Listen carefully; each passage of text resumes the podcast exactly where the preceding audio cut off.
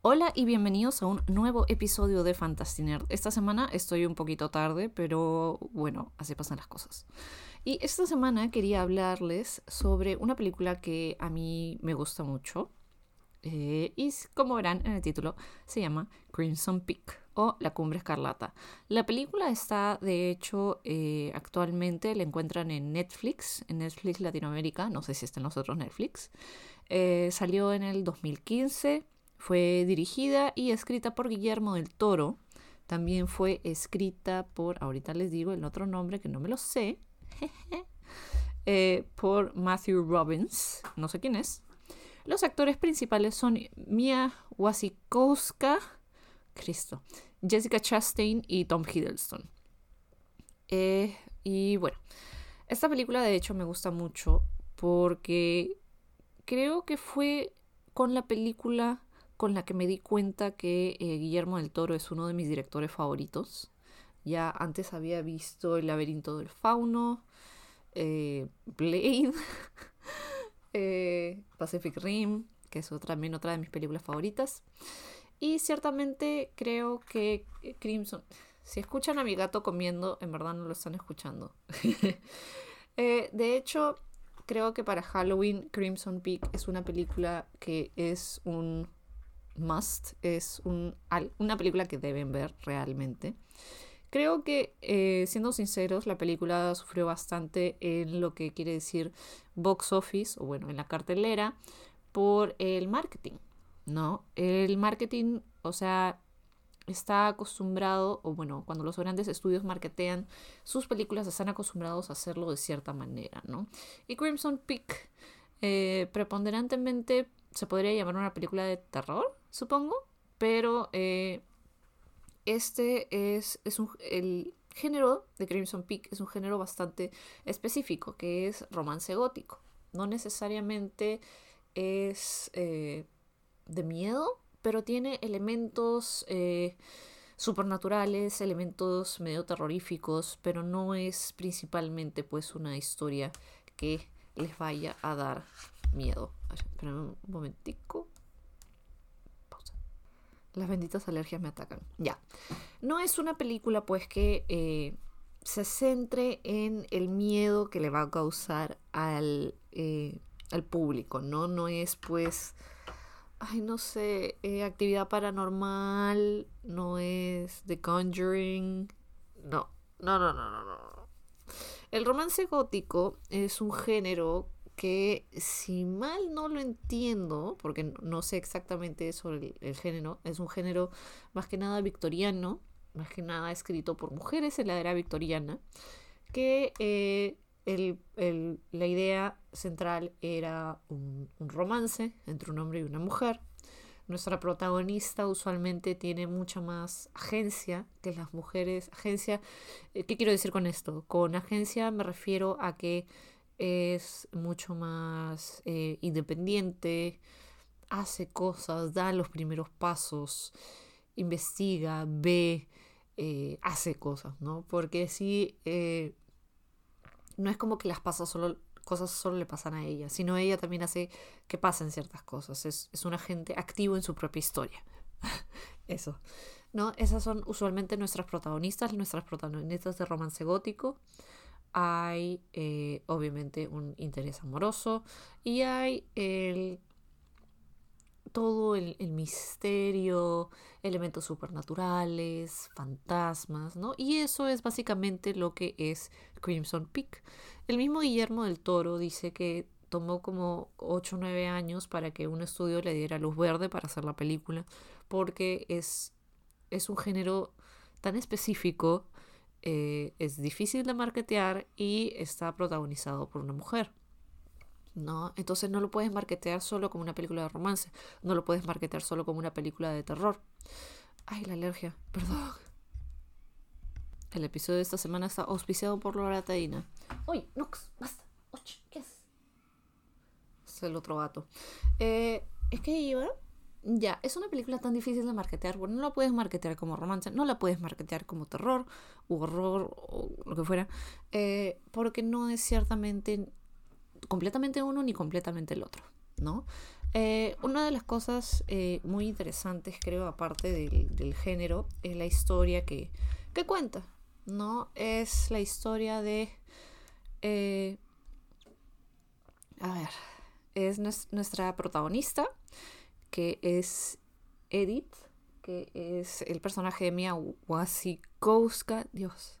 Mike Wazowski. No, perdón, perdón, perdón. Mia Wasikowska, que es, es una joven mujer que desea ser escritora, desea ser autora. Y obviamente en los primeros como que minutos vemos todas las trabas que tiene, porque es como que, ay no, eres mujer, básicamente porque es la era victoriana. Y esto es la era victoriana, eh, empieza en Estados Unidos, eh, la película, y luego creo que nos vamos a Europa. Pero bueno, es la época victoriana. Entonces como que las mujeres no podían hacer mucho, excepto como que, eh, no sé, tal vez secretaria, pero no mucho más allá. Están bien limitadas, ¿no? Entonces ella básicamente quiere ser una autora y cuenta sobre la, la tragedia en su vida y conoce a este hombre que es el personaje de Tom Hiddleston, que ahorita no me acuerdo cómo se llama.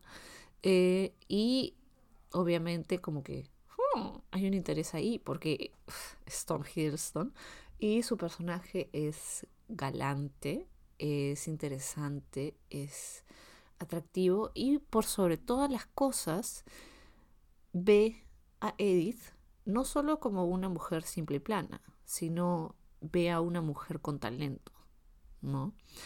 Entonces, obviamente, ahí como que ah, chispas, ¿no? Y bueno, hay obviamente algo un poco más complicado que es eh, que ya vamos entrando al misterio. Eh, no sé si puedo spoilearles porque si no la han visto deberían verla igual. Pero básicamente eh, la familia de Edith es una familia de Estados Unidos que tiene bastante dinero. Y después de una tragedia familiar, Edith se queda con todo el dinero. Y el personaje de Tom Hiddleston es un personaje que está buscando eh, que le financien eh, ciertas máquinas para poder sacar arcilla de debajo de la tierra de las de la tierra de la que es dueño en Inglaterra. Una cosa así ya pero básicamente él es un varón estos títulos nobiliarios. Eh, es venido a menos, porque está sin plata, obviamente. Porque, en fin, creo que los papás, no sé quién lo deja, lo dejaron sin plata. A él y a su hermana, ¿no? Creo que su hermana gemela, no, no, no estoy totalmente segura. Pero básicamente él necesita dinero. Es súper galante, justo con esta chica que tiene un montón de dinero. Pero bueno, eh, la cosa es que se casan y regresan a la, casa familiar del el personaje de Tom Hiddleston, que ahorita les busco el nombre porque no puedo seguirlo llamando Tom Hiddleston. Thomas Sharp, ¿ya? Eh, regresan a la casa, a la casa familiar de él, ¿no? Que es, y estas, estas grandes casas suelen tener ciertos nombres, nombres propios, pues, porque obviamente la gente que se moría en plata en, en la era victoriana, eh, y tenían títulos nobiliarios, tenían casas que tenían nombres. ¿Ok? Es, ese tipo de dinero, es ese tipo de estatus, de, alcurnia eh, que tiene el personaje de Tom Hiddleston. ¿Ya? ¿Y cómo se llama la casa? Se llama eh, Crimson Peak. No, no, se, se llama distinto.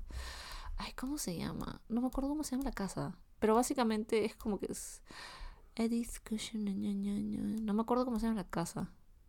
Espérense, tengo el, el cosa acá. Pero básicamente eh, el sitio es Crimson Peak, ¿no? Porque eh, todo eh, la tierra que está alrededor es como que tierra arenosa, arcillosa, roja, por eso tiene todo el negocio de la arcilla roja que quiere sacar, porque se pueden hacer buenos ladrillos y puede como que volver a tener eh, un buen negocio, dinero, etcétera, etcétera, etcétera, ¿no? Pero no me acuerdo cómo se llama la casa, pero básicamente eh, se le conoce como el Crimson Peak, ¿no? Porque es rojo y es como que una montañita y la casita, ¿no? Eh, y básicamente eso, eso es como que el, la historia, digamos, eh, muy, muy resumida y muy, muy a lo simple, ¿no? ¿Y dónde viene el elemento supernatural? ¿Ya? En una de las primeras escenas que tenemos, eh, Edith, nuestra eh, nuestra protagonista, nos comenta sobre la muerte de su madre, ¿no? A manos de la peste. Cualquier cosa que se parezca a la realidad es pura coincidencia. Pero básicamente su mamá se muere por la peste y eh, le entierran con el sarcófago, con el ataúd cerrado. ¿Por qué quise decir sarcófago? Con el ataúd cerrado porque obviamente la peste los, los hacía basura, ¿no? Entonces no, no iba a estar bonita la señora, pues, ¿no? Eh, y eh, Edith empieza a, a tener estos como que encuentros tipo medio fantasmagóricos, medio supernaturales, ¿no? Y una cosa que dice Guillermo del Toro sobre el personaje Edith es que más ella, más que tener miedo cuando tiene estos encuentros con los fantasmas, eh, excepto en ciertas situaciones que sí, obviamente te da todo el miedo del mundo, eh, le interesa, le hace investigar más, le da curiosidad. ella es una persona que investiga, que no solo se queda con lo que le das, sino que ve más allá y busca, investiga y mira y busca y busca y busca, ¿no? Es un personaje, como digo, es una mujer con agencia, es un personaje con agencia, ¿no? Si bien el personaje de, de Thomas Sharp pensó que iba a ser como que fácilmente manipulable, eh, ella resultó siendo mucho más eh, para manejar, supongo, ¿no? Y bueno, eso obviamente complica un poco las cosas, ¿no? Entonces el, primer fantasma que, con el que Edith tiene contacto es el fantasma de su madre, cuando ella tiene, no sé, 7, 10 años, una cosa así, bien chiquita, y le dice, eh, Beware of Crimson Peak, ¿no? Eso es básicamente cuidado con la cumbre escarlata. Y eh, una vez que, obviamente, nosotros nos damos, nos quedamos con eso en la cabeza. Y cuando vemos como que eh, recortes de periódicos sobre, ah, Thomas Sharp, el varón de no sé qué vaina, eh, que va a, a, Estados Unidos, hablan sobre el, la casa. No, ahorita no me acuerdo el nombre de la casa, déjenme buscarlo.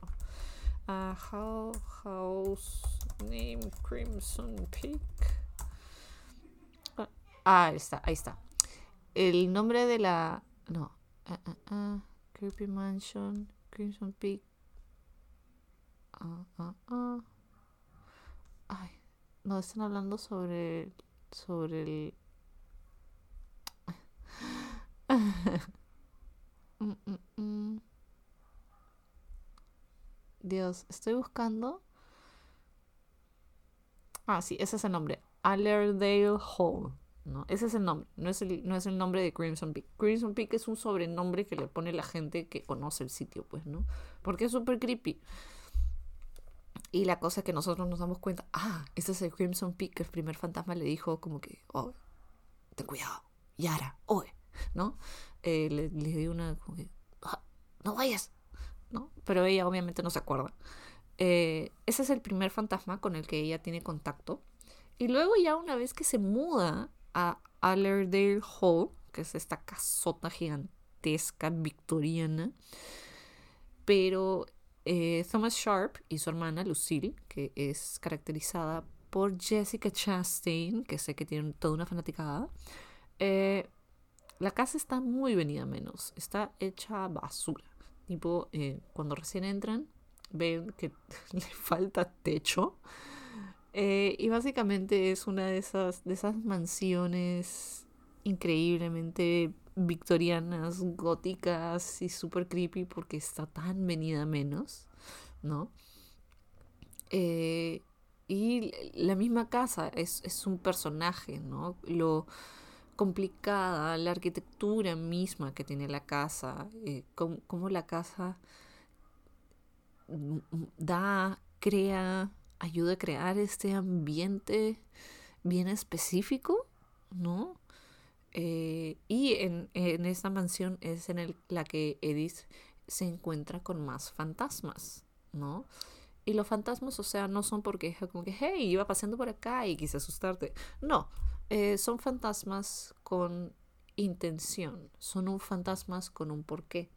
Y ella como que empieza a querer saber por qué hay estos fantasmas acá. Me acabo de mudar. ¿Por qué este sitio va a tener estos fantasmas? ¿No?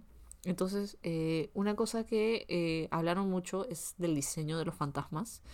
Que obviamente el diseño es increíble. El diseño fue. El diseño y las prótesis fueron hechas por un estudio de eh, efectos especiales en España.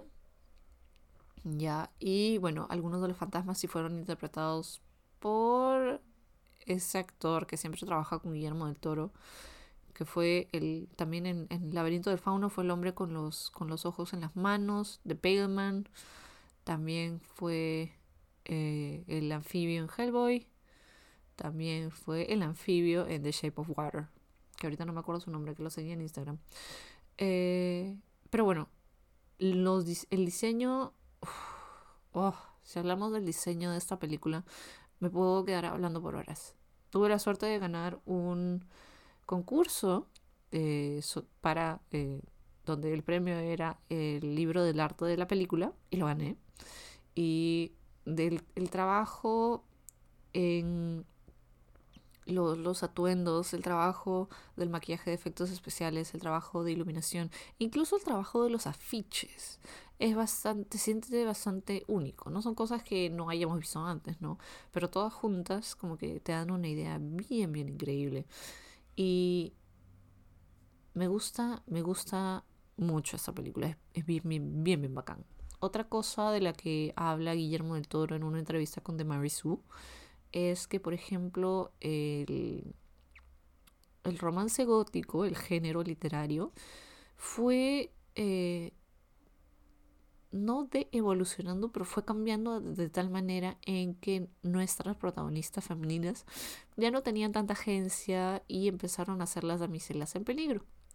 Y eh, hace una comparación tipo con esas eh, con esos romances victorianos donde tienes a, a este pata Fabio eh, como que agarrando a, la damisela en peligro, a la damisela en peligro, como que, ah, se le, se le cayó una manta del vestido, ¿no? Y si es, si es que ustedes, o sea, la mayoría de mi, de mi, de mi público es más o menos de mi edad, ¿no? Así que debes saber que eres Fabio. Pero si no, Fabio era este tipo musculoso, alto, eh, guapo, súper macho, con el pelo largo, largo, lacio y rubio, ¿ya? Y este era como que en las portadas de los libros, como que eh, tipo el, héroe que salvaba a la heroína, ¿no? Y usualmente estos, estos libros de romance eran un poco trashy, un poco, un poco 18 más. Depende, ¿no? Depende. Pero bueno, eh, Guillermo del Toro dice que quería reclamar un poco la idea del romance gótico, como era el romance gótico, ¿no? Eh, y quería que su protagonista que es eh, Edith eh, Cushion, el personaje de Mia Wa, Wa, eh, fuera el, el, Fabio, ¿no? que fuera el, el, el, héroe para el personaje de Charlie Hunnam, que es un personaje secundario, que ahorita no me acuerdo el nombre. Uh, Doctor Alan McMichael, ya. Eh, sí, Charlie Hunnam eh, de Pacific Rim, Charlie Hunnam de Sons of Anarchy, está en esta película y él es el, el, personaje, el, el, damiselo en distrés, el, el, jovenzuelo en aprietos, ¿no? por decirlo así. Eh, eh, Guillermo Toro dice específicamente eso y me parece bien chévere porque es como que recuerdo que leí la entrevista y luego volví a ver la película y fue como que, ah, sí, sí, tiene todo el sentido del mundo. Eh, otra cosa que comenta, que le preguntan en The Mary Sue a Guillermo del Toro es sobre eh, el, el, desnudo que hay en la película, ¿no? Porque esta es una película que el rating es R, que usualmente es para mayores de 17, ¿no? Esto no es para niños, ¿no? Por, por el tema del, terror y supongo que la calatería, que es como que ahí son una sola escena, ¿no? Entonces le preguntan, o sea, ¿cómo es que decidió realmente que la escena de desnudo fuera a Tom Hiddleston y no a Mia Wasikowska? Porque usualmente cuando vemos escenas así de desnudo, usualmente es, es la actriz la que termina como que, no sé, digamos, topless, ¿no? Y luego hay la escena, ¿no? Pero en esto es como que más, es al revés. Y lo que dice Guillermo del Toro, dice que lo habló, de hecho, con ambos actores, muy, muy temprano, cuando empezaron a, grabar. Y la idea era que en muchas películas la escena o la idea o el acto eh, sexual es algo negativo, tiene connotaciones como que muy negativas, ¿no? Es algo como que, como digamos, eh, la final girl, que es este, eh, la chica final, que es este tropo del terror, que usualmente la chica final es la chica más pura, es la chica virgen, ¿no? Y una de las primeras en morir es la chica promiscua, es la chica que, o ni siquiera promiscua, es la chica que ya es activa sexualmente, ¿no? Entonces, eh, Del Toro habla que en el género del, de terror, bueno, o en general, es como que la acción eh, de ser, de, de que los personajes femeninos sean activos sexualmente es usualmente algo muy negativo, ¿no? Y él quería que en esta película eh, sea más bien como algo, una idea de eh, pureza, ¿no? Y bueno, yo metiéndole mi propia lectura es como que es, es, es pureza de los sentimientos entre ambos personajes, ¿no? Eh, a pesar de todo y con todo y todo lo que viene después, ¿no? Eh, pero me parece como que bien interesante lo que... Porque del toro es como que sí estaba realmente eh, al día, supongo. Sí, sí sabía exactamente lo que quería y qué quería hacer con esa película, ¿no? Entonces como que es, es bien chévere. ¿Qué otra cosa puedo decir sobre la película? Eh, realmente creo que si les gusta romance, a terror, una tragedia, ¿no? Y no buscan algo pues como que, ¡ah! que les haga saltar así como, ¡ah, qué susto! van a estar bastante contentos con mirar esta película. Es realmente una película muy, muy buena. Eh, a mí me gustó mucho. Yo tuve la suerte de verla en Avant Premier en este cine en la Benavides. Y encima llevé a, mi cita a ver la película. Eh, y fue, fue muy, fue muy, muy bacán. Fue una experiencia bien, bien chévere. Ver la película tipo antes, comentar la película y ganar este libro sobre el arte. Y realmente si les gusta el trabajo de Guillermo de Toro, si les gusta el horror, si les gusta el romance, creo que esta película les podría gustar. Y si quieren realmente eh, hacer un playlist para Halloween, esta película se las recomiendo muchísimo. Porque si hablamos de eh, lo supernatural, el terror, o no sé, esta mezcla de elementos de terror con algo más. Eh, mi gato está tomando agua. Guillermo del Toro realmente es uno de esos directores que saben maniobrar y saben equilibrar ambas cosas. Así que bueno, esto ha sido todo. Tengo que ir a cocinarme mi arroz chaufa. Ramen, no pises el teclado, por favor. No pises el teclado, mi vida. ¿Qué quieres hacer? Ya. Pero ven, pues. Se está acomodando. Se está acomodando encima mío porque quiere dormir. ¿no? Y yo tengo que hacer mi chaufa. Muy tarde, pues, mija. Sí. ¿Puedo terminar de grabar? ¿Sí? Ya. Eh, eso ha sido todo por el episodio de hoy. Muchísimas gracias por haberlo escuchado. Espero que el episodio de hoy les haga. les haga ver la película. Les. les dé curiosidad ver la película. Pero bueno, esa es otra de las películas que quería hablar para el especial de Halloween. No, no puedes. Ese es el coso de Audio City. No lo vayas a agarrar. Es mi gato está viendo la pantalla. No, no, no, no. Eh, ¿Ves? Ya cambié la cosa.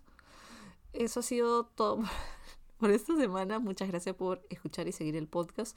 Recuerden que si quieren estar al día con todos los episodios, tienen que suscribirse al podcast tanto en Spotify como en Google Podcast, como en eBooks o la plataforma que deseen. No estamos en Apple Podcast porque no sé cómo mandar el podcast a Apple Podcast. Eh, si alguien quiere hacerlo por mí, eh, le voy a estar muy agradecida por siempre. ¿Cómo pueden apoyar al podcast? Pueden apoyar al podcast eh, si quieren donando a nuestro Coffee, que es una web que nos pueden donar dinero si quieren, o eh, compartiendo nuestro episodio en sus redes sociales. Eso ha sido todo. Muchísimas gracias por eh, apoyarnos. nuevamente, eso es todo. Chao, chao.